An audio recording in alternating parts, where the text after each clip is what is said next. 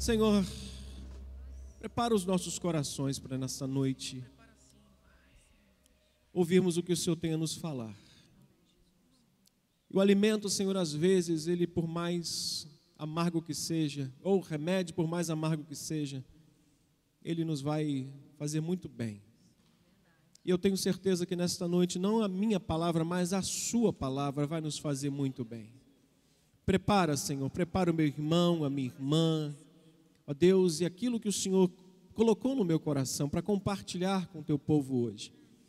Seja assim, Pai, vindo do teu coração para os nossos corações, para o coração do seu rebanho que está aqui, os que estão em casa, os que estarão ouvindo ao longo dos dias, da semana, dos meses Senhor, que esta palavra ecoe o coração e que seja guardado como algo muito precioso, pois não é a palavra do pastor, não é do bispo, mas a palavra do Senhor. Prepara-nos e fala conosco em nome de Jesus. Amém. Livro do profeta Joel, capítulo 2, versículo 1. Nós vamos ler um só verso e depois depois nós vamos fazer aquela última canção, tá bom? Finalzinho do culto. Carlinho. Amém. Nós temos também alguns pedidos de oração é, de pessoas que estão em sua casa. Eu queria deixar isso claro que nós, a Daniele ou a Ruth, às vezes nos enviam, a mim, ao Luiz, e a gente está sempre orando, lendo, pedidos de agradecimento.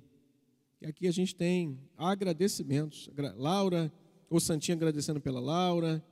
Aqui por guardar também o Ail, o Newton, né? Newton Alves. Quem, quem é Newton? Quem está agradecendo? Newton está agradecendo nesse momento aí, nessa crise de pandemia aí, agradecendo ao Senhor por guardar a sua família. Isso é maravilhoso, irmãos. Eu acho que todos nós podemos, junto com o Newton, agradecer a Deus por Deus ter nos guardado, né? Deus, de fato, nos fez cumprir e ver aquilo que mil caiu ao nosso lado, dez mil à nossa direita. Nós não fomos, até fomos, mas não permanecemos no chão, prostrados. Louvado seja Deus por isso. Versículo 1 do capítulo 2, eu queria ler esse texto com os irmãos e meditar nesses minutos que eu tenho. Tocai a trombeta em Sião e dai voz de rebate no meu santo monte. Perturbam-se todos os moradores da terra, porque, irmãos, porque o dia do Senhor vem e já está próximo. Finalzinho do texto diz: porque o dia do Senhor vem e já está próximo. Senhor, essa é a tua palavra, prepara os nossos corações e nos abençoe com esta porção, com esse pão sagrado, em nome de Jesus. Amém. Ocupe o seu lugar, por favor.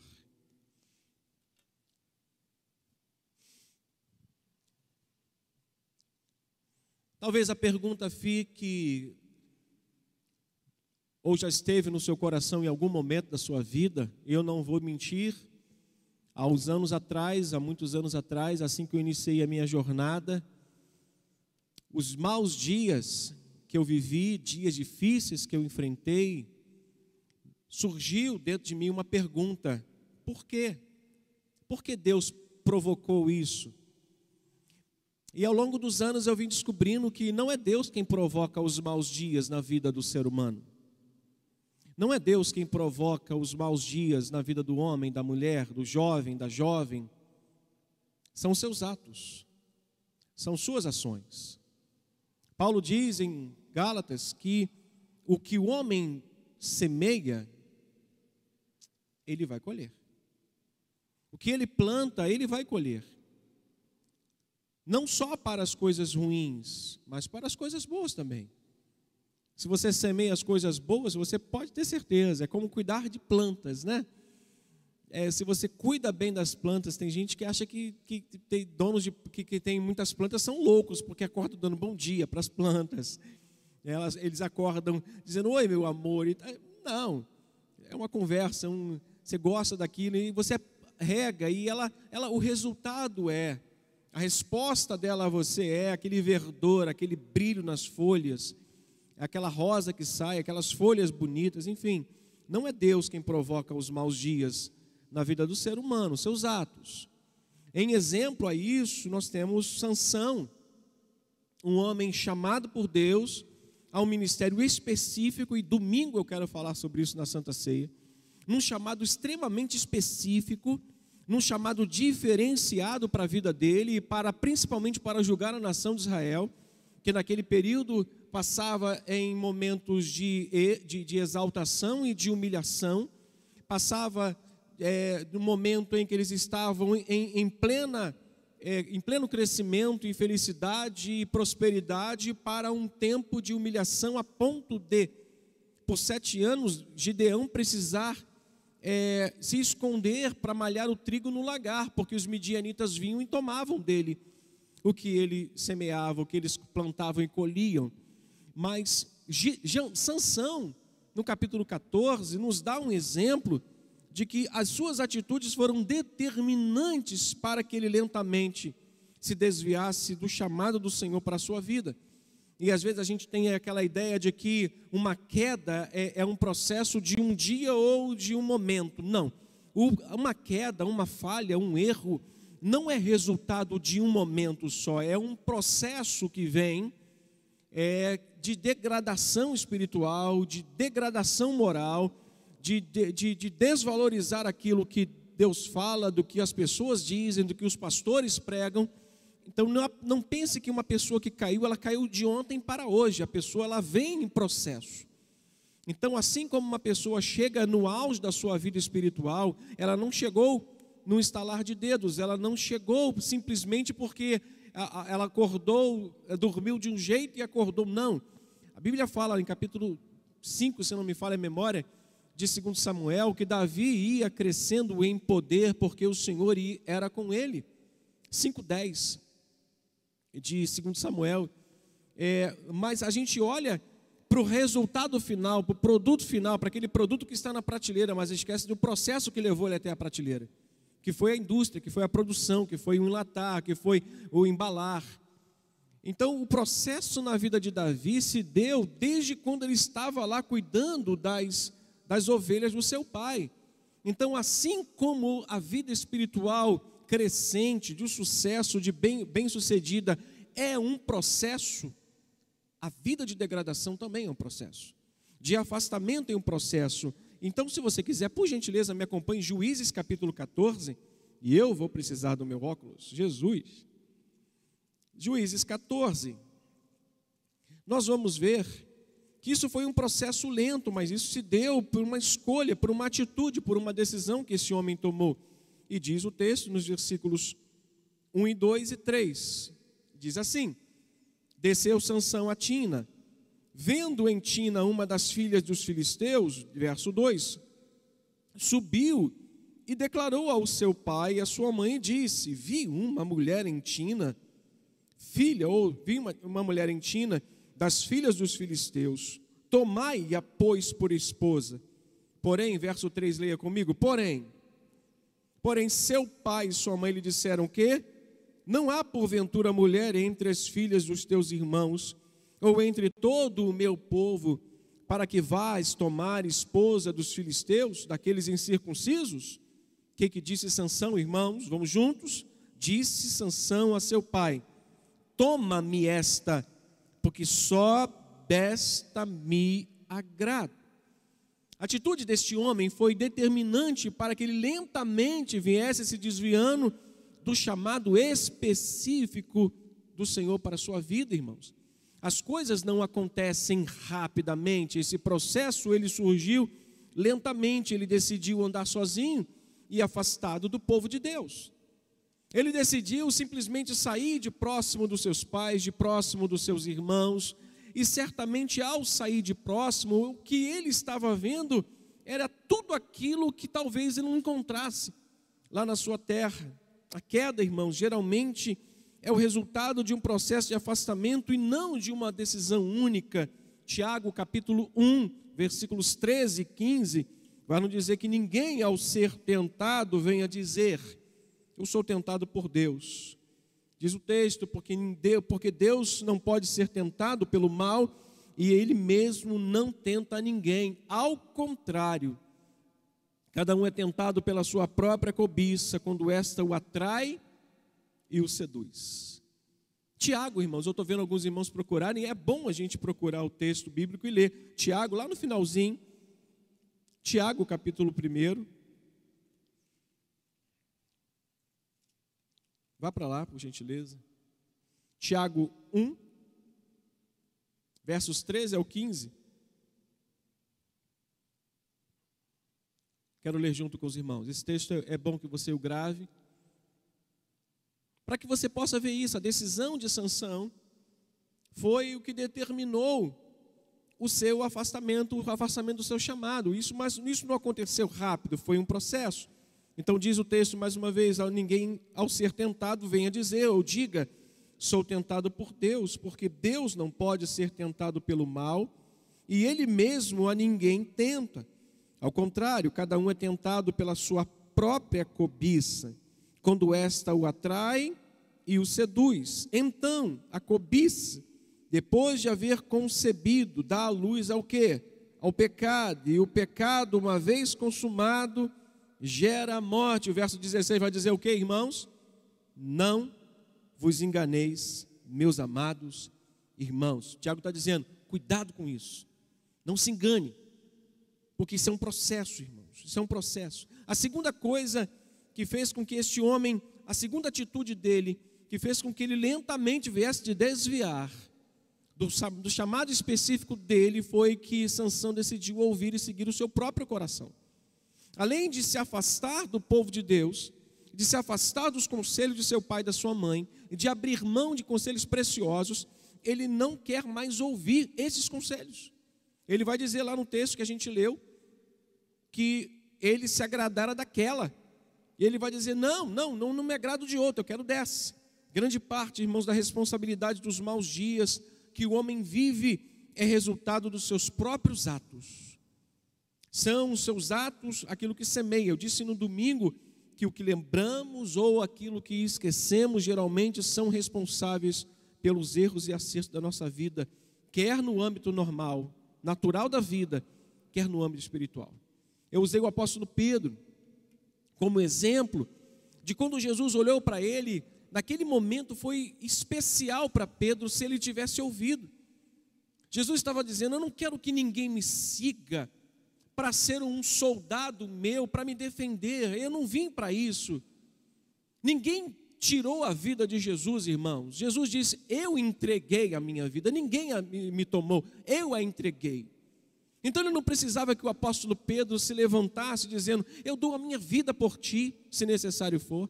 Ainda que todos esqueçam do Senhor e todos abandonem o Senhor, eu jamais o abandonarei. Mas Jesus disse: Olha, é, o pastor vai ser tocado e as ovelhas serão dispersas. Jesus estava dizendo: Olha, nesse momento é tempo de vocês se refugiarem, é tempo de vocês se esconderem, porque quando eu ressuscitar, eu vou adiante de vocês. Sou eu que vou diante de vocês, sou eu que vou procurar vocês. E foi o que aconteceu.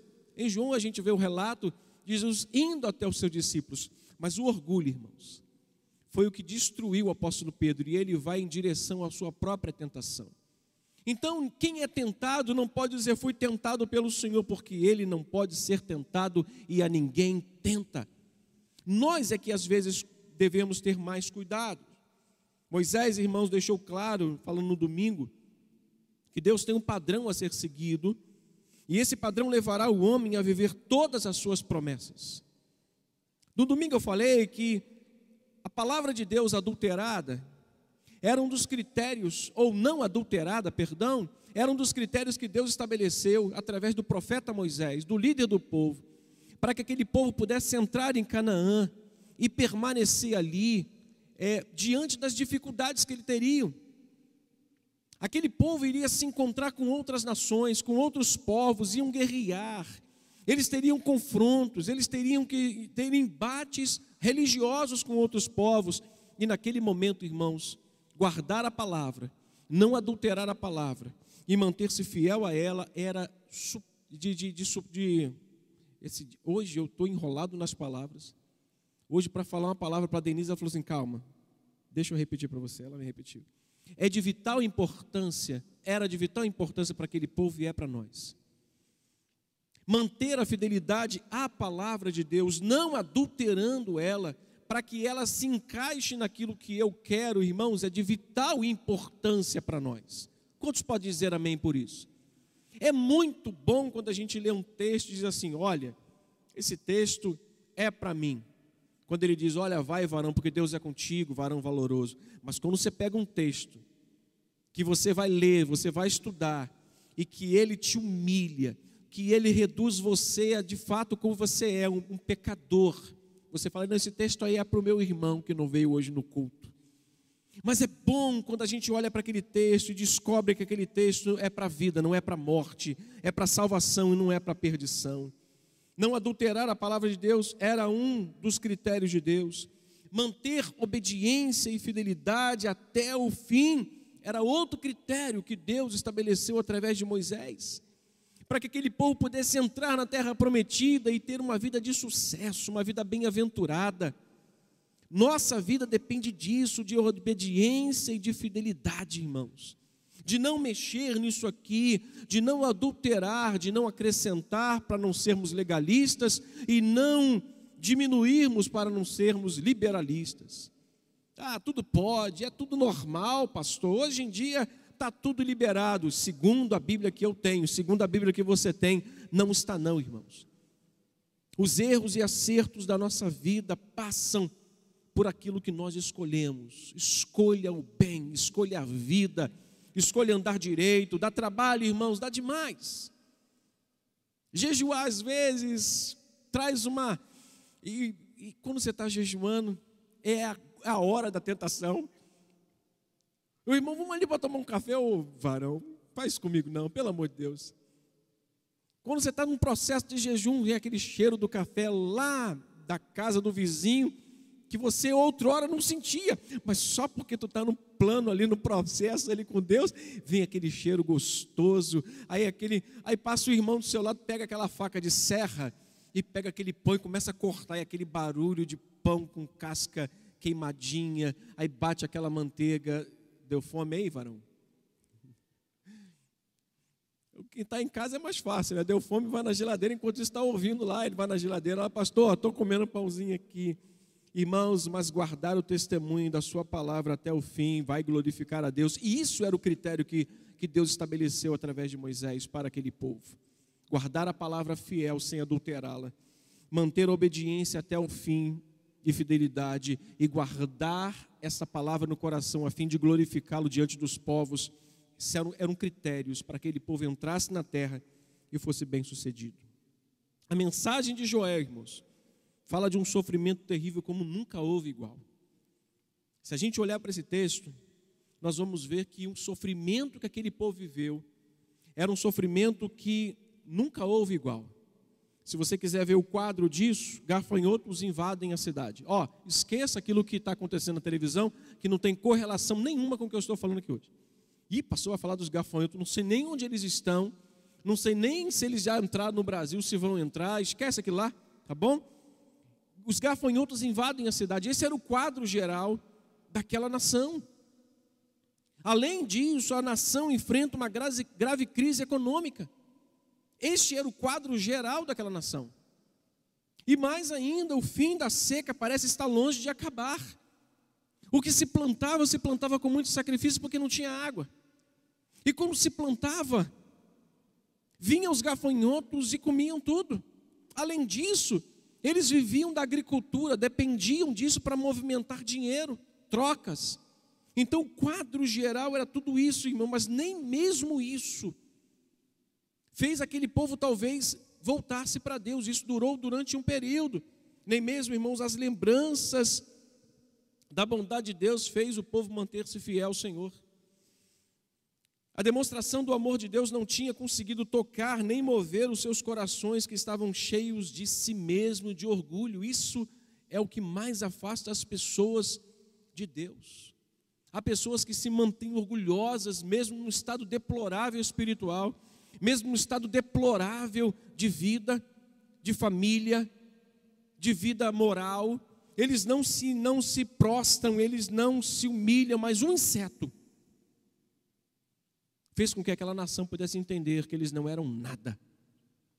Às vezes, irmãos, Deus não precisa de muito para mostrar quem nós somos de fato e de verdade. O que nós precisamos fazer é entender que andar com Deus depende de um padrão estabelecido por Ele mesmo. Em meio a esta crise, irmão Joel dirigiu a mensagem a quatro grupos de pessoas com quatro exortações. Primeiro grupo, interessante que ele não deixa ninguém de fora. Ele não deixa ninguém de fora. Quem pensou que pudesse, pudesse estar de fora, não estava. Os anciãos. Versículo 2 ao 4. Por gentileza. Ele não deixou ninguém de fora, irmãos. Olhe para mim, aqui nós temos alguns anciãos. Ancião não é velho, não, tá? São pessoas mais maduras, mais vividas. Nós temos jovens, nós temos pessoas de meia idade, não temos criança. Mas o texto que nós vamos ler não deixou ninguém de fora, nem os sacerdotes, nem os pastores, os homens responsáveis em manter a vida espiritual daquele povo ligada ao, ao trono da graça de Deus. Então diz o primeiro, versículos 2 ao 4. Dia de escuridade, densas trevas. Dias de quê? Estou lendo certo? Dias de escuridade, de densas trevas, dias de nuvens de negridão, como a alva por sobre os montes, assim se difunde um povo grande e poderoso, qual deste o tempo antigo não houve. E não, irmãos, estou lendo o texto errado. Isso acontece, normal. Espera aí. É o capítulo primeiro, pastor?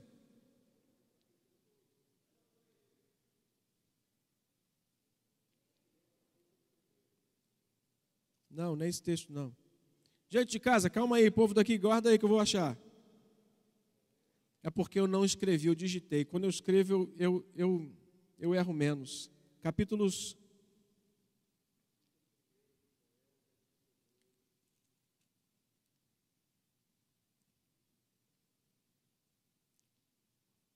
Não fala de outro, pastor. Calma aí que eu vou encontrar.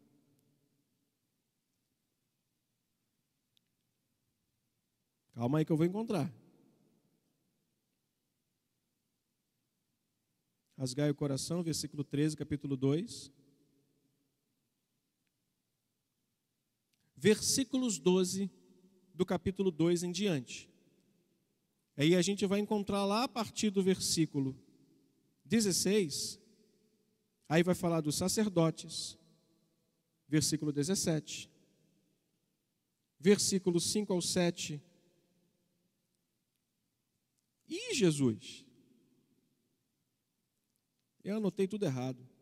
Verso 16: Congregai o povo, santificai a congregação, ajuntai.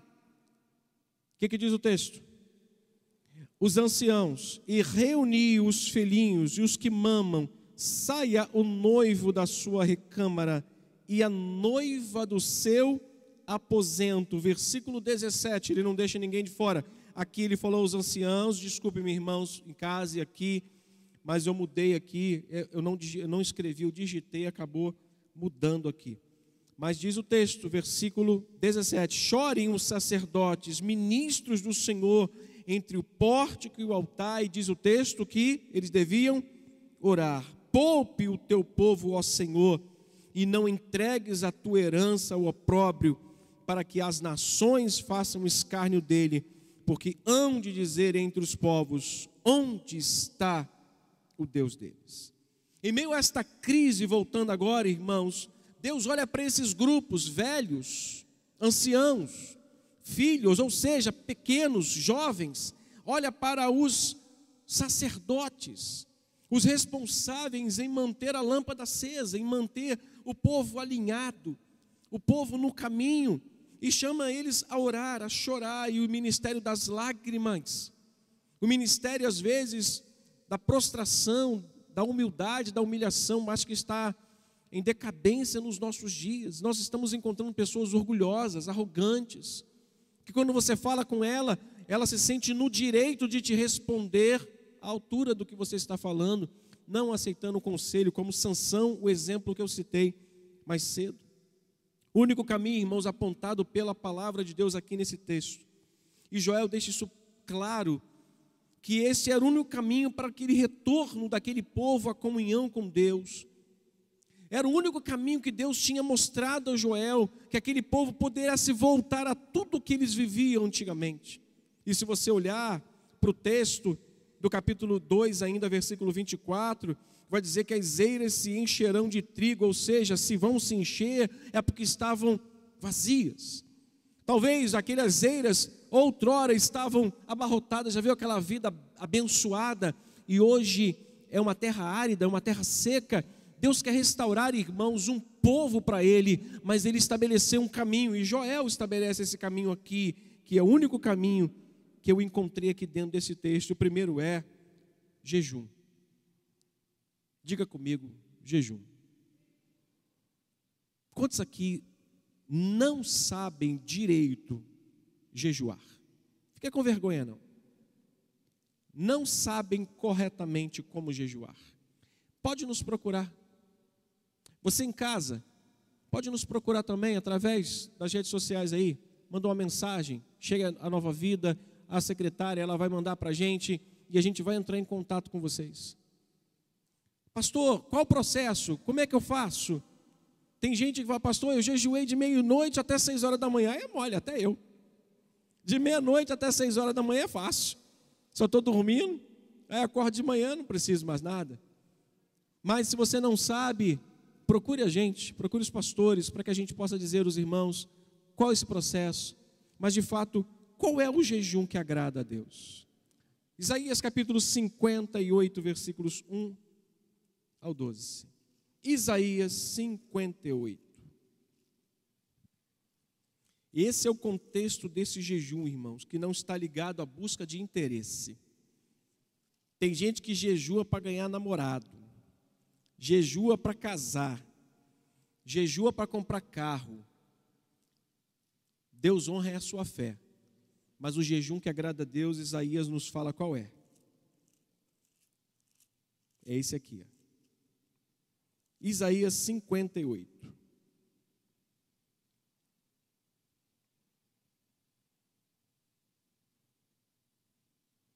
Vamos no versículo 3. Só porque o meu tempo está bem corrido. Por que jejuamos nós e tu não atentas para isso? Pergunta. Por que afligimos a nossa alma e tu não levas em conta? Eis que no dia em que jejuais, cuidais dos vossos próprios interesses e exigis que se faça todo o vosso trabalho. Eis que jejuais para contendas e rixas e para ferides com punho iníquo. Jejuando assim como hoje, não se fará ouvir voz no alto. Seria este o jejum que escolhi? Que o homem um dia aflige a sua alma e incline a sua cabeça como junco estenda debaixo de si um pano de saco? Chamarias tu isto a jejum, o dia aceitável do Senhor ou ao Senhor? Porventura não é este o jejum que escolhi? Ou não é esse porventura o jejum que escolhi? Que solte as ligaduras da impiedade desfaças as ataduras da servidão e deixes livres os oprimidos e despedaces todo o jugo? Porventura não é também que repartas o teu pão com o faminto e recolhas em casa os pobres desabrigados e se virdes nu o cubras e não te encubras o teu semelhantes, ou escondas o teu semelhantes? Então, diz o verso 8, leia por favor, então romperá a tua luz como a alva, e a tua cura brotará sem detença. A tua justiça irá diante de ti, e a glória do Senhor será a tua retaguarda. Então, então clamarás, e o Senhor te responderá. Gritarás por socorro, e ele dirá: Eis-me aqui.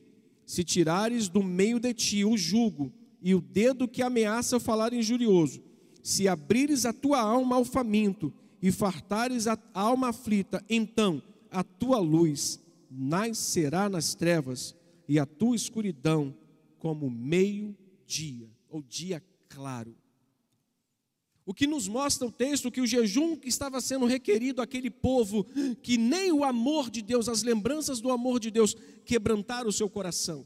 E agora, com a, a situação agravada, economia, lavouras, nada daquilo mais estava o gafanhoto invadindo tudo. O único critério era uma volta total a Deus, um verdadeiro avivamento. E avivamento não é grito, avivamento é quebrantamento. E o avivamento não é pular pelas paredes, vai igual lobo.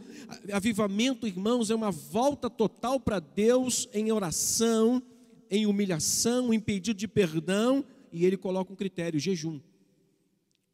Desamarrando as impiedades, destronando quem nós somos de fato e dizendo: Senhor, tu venceu. E o segundo critério é oração. Nós lemos no verso 17. O primeiro passo para o avivamento, irmãos, é o quebrantamento. E o quebrantamento produz uma vida mais sedenta na presença do Senhor. Quanto mais você sentir o desejo de orar, mais vontade de orar você vai ter.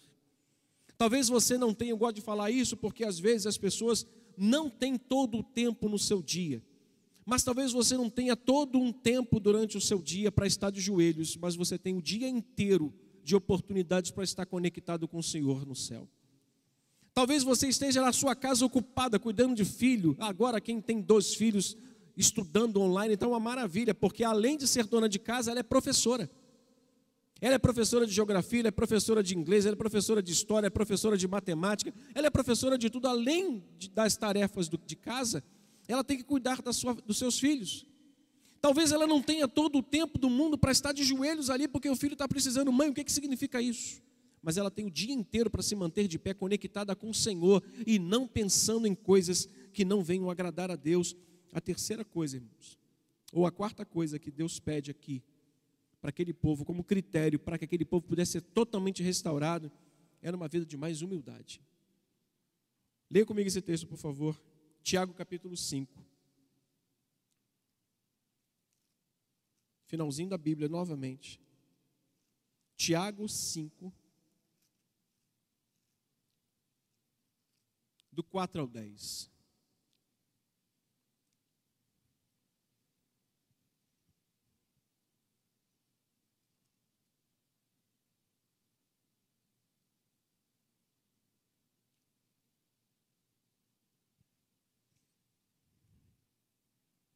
Perdão, é Tiago 4, tá? Tiago 4, do 4 ao 10.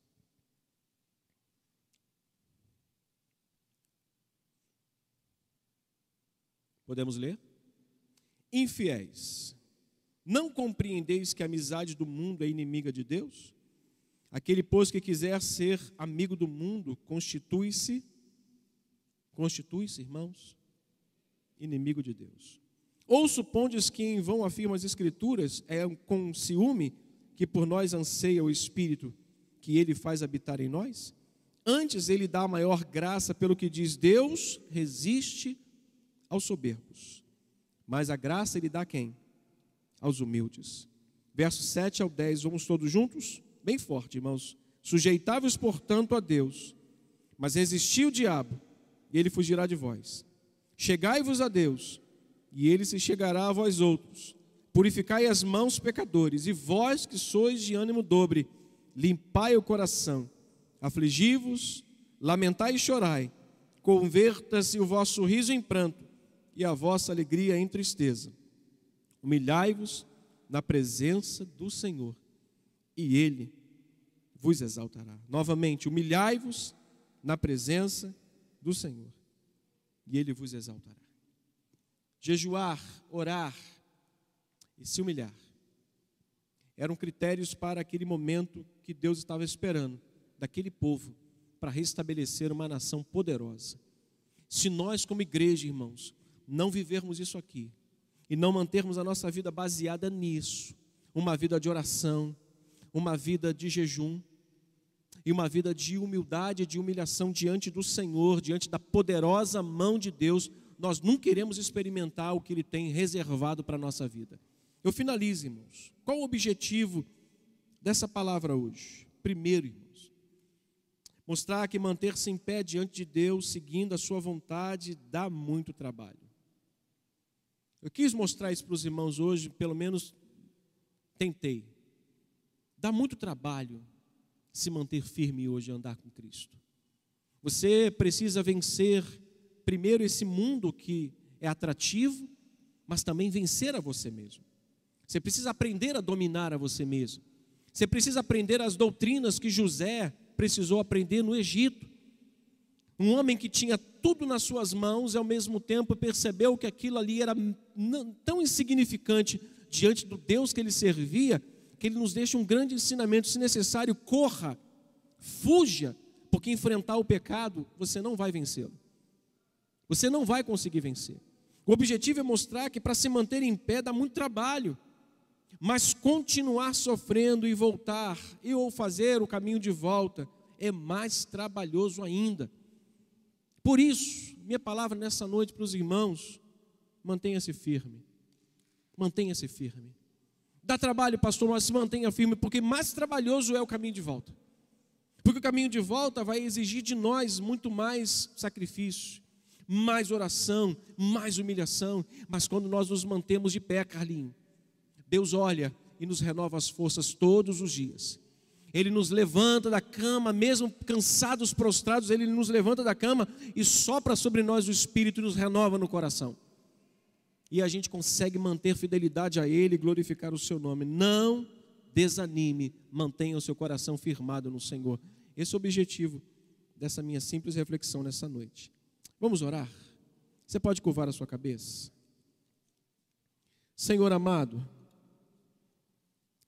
eu tentei passar aos teus filhos, Senhor. Eu tentei passar aos teus filhos uma recomendação bíblica. Procurei, Senhor, mostrar dentro de uma narrativa tão triste que o caminho, Senhor, que nos leva para longe de Ti, Senhor, é um caminho que às vezes a gente diz que não vamos cair. A gente às vezes acha que isso é desnecessário pregar, falar, às vezes os conselhos dos pastores, do bispo, em mostrar à igreja perigos, Senhor, da estrada da, que percorremos. Mas hoje, Senhor, o meu objetivo foi mostrar que essa trajetória é trabalhosa, mas pior do que esta vida trabalhosa é o caminho de volta e manter uma vida de sofrimento lá fora, longe do Senhor. Sansão experimentou isso, Senhor, e nós não queremos experimentar essa vida, nós queremos nos manter firmes, nós pedimos ao Senhor nesta noite, renova as nossas forças, renova o nosso coração, mantenha-nos fiéis a Ti até o dia final, quando o Senhor vai nos chamar e dizer: Vinde, benditos de meu Pai. Não é porque nós estamos vendo pela televisão gafanhotos invadindo países, com a probabilidade de vir ao Brasil, não é por isso. Não é por causa das tempestades que nós estamos vendo, porque isso, Senhor, é só o princípio. Coisas piores já vimos e talvez vamos ver ainda, mas é porque nós queremos estar preparados para o dia em que a trombeta soar, Senhor. Nós queremos, como igreja, manter as lâmpadas acesas no dia em que nós vamos ver o noivo chegando, e esse noivo é Jesus. Pai querido, prepara os nossos corações para esse dia eterno, para esse dia glorioso. Não permita que nenhum daqueles que o Senhor resgatou venha se perder. Não permita que nenhum daqueles que o Senhor salvou pelo sangue precioso venha estar agora se desviando e os que estão se afastando lentamente, o Senhor possa resgatá-los com a tua mão poderosa que o diabo tire as mãos dessas pessoas, que o diabo, Senhor, não possa lograr êxito em, ó Deus, rebanhar para ele pessoas que foram salvas pela graça de Jesus. Nós, como igreja, oramos e pedimos, guarda-nos, Senhor. Como salmista no Salmo 16, guarda-me, ó Deus, pois em Ti eu me refugio. É a minha oração nesta noite, em nome de Jesus. Amém.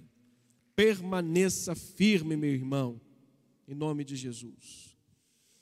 Quero terminar essa reunião agradecendo. Vem cá, Marcelo, André, vamos orar aqui. Eu quero agradecer pela vida da Andréia,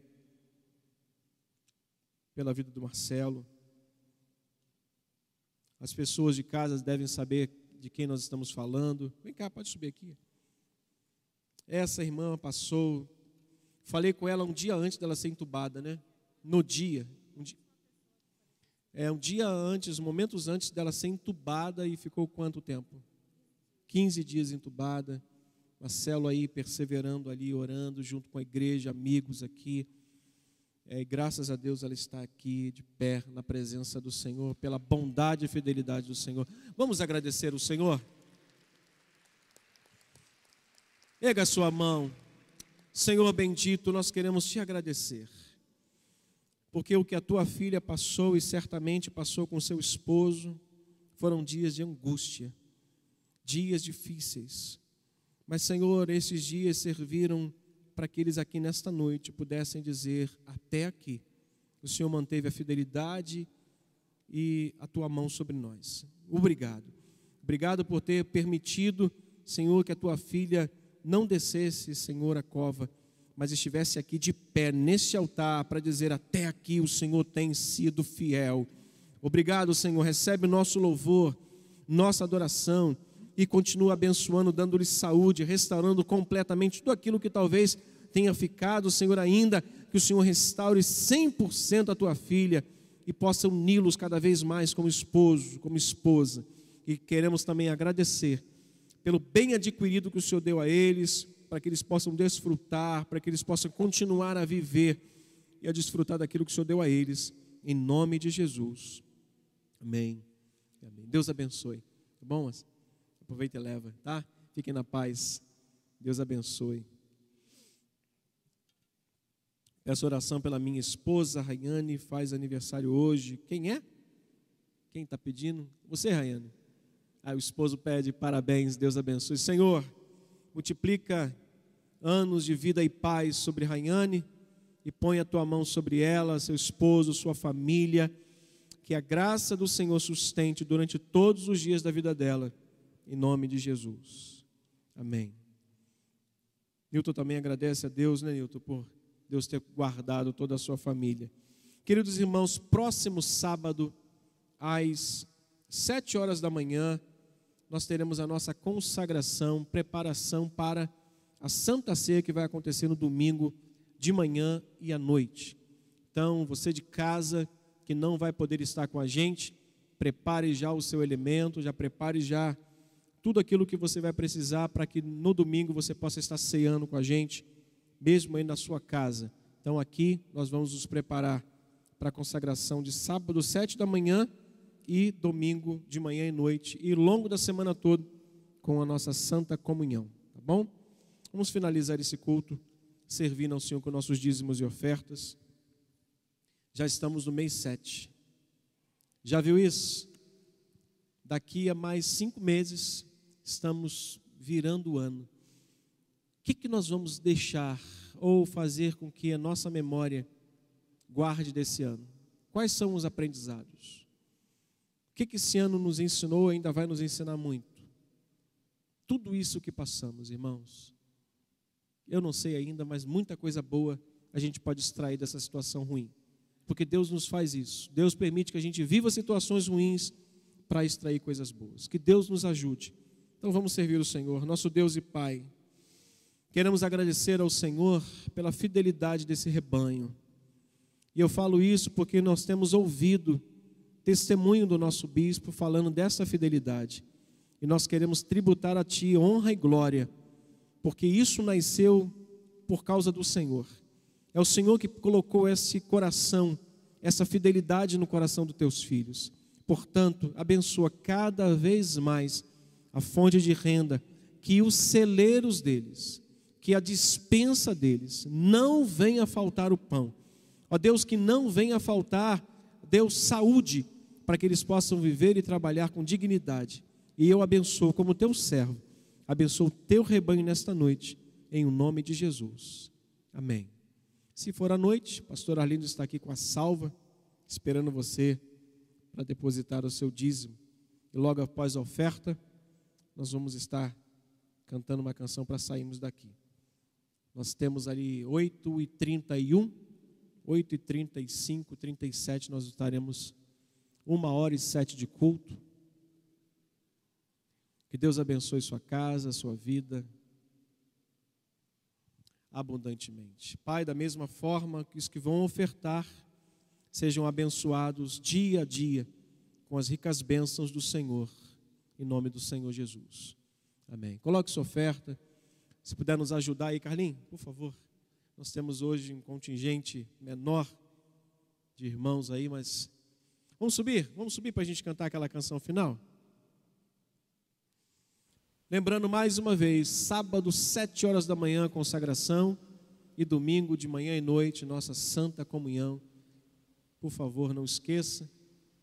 E se você puder, leve essa informação a outras pessoas mais. Vamos mudar de posição? Vamos lá? Vem restaurar, Senhor, o meu altar. Quantos estão precisando dar uma restauradinha no altar? Quantos? Precisamos todos os dias. Esse é o trabalho do crente. Esse é o processo da vida cristã. Todos os dias, tirar a cinza e colocar lenha nova.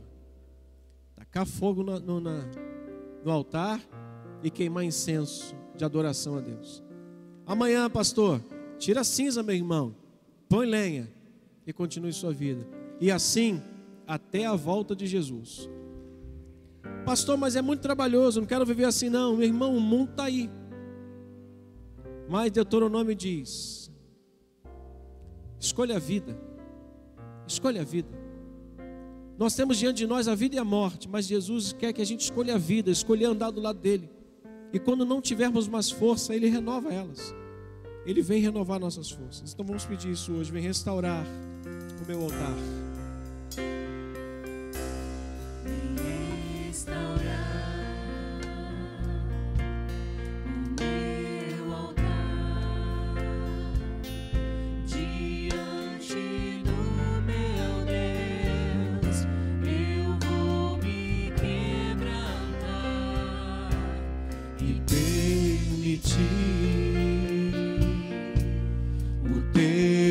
Ti nós não somos nada. Nós queremos renascer.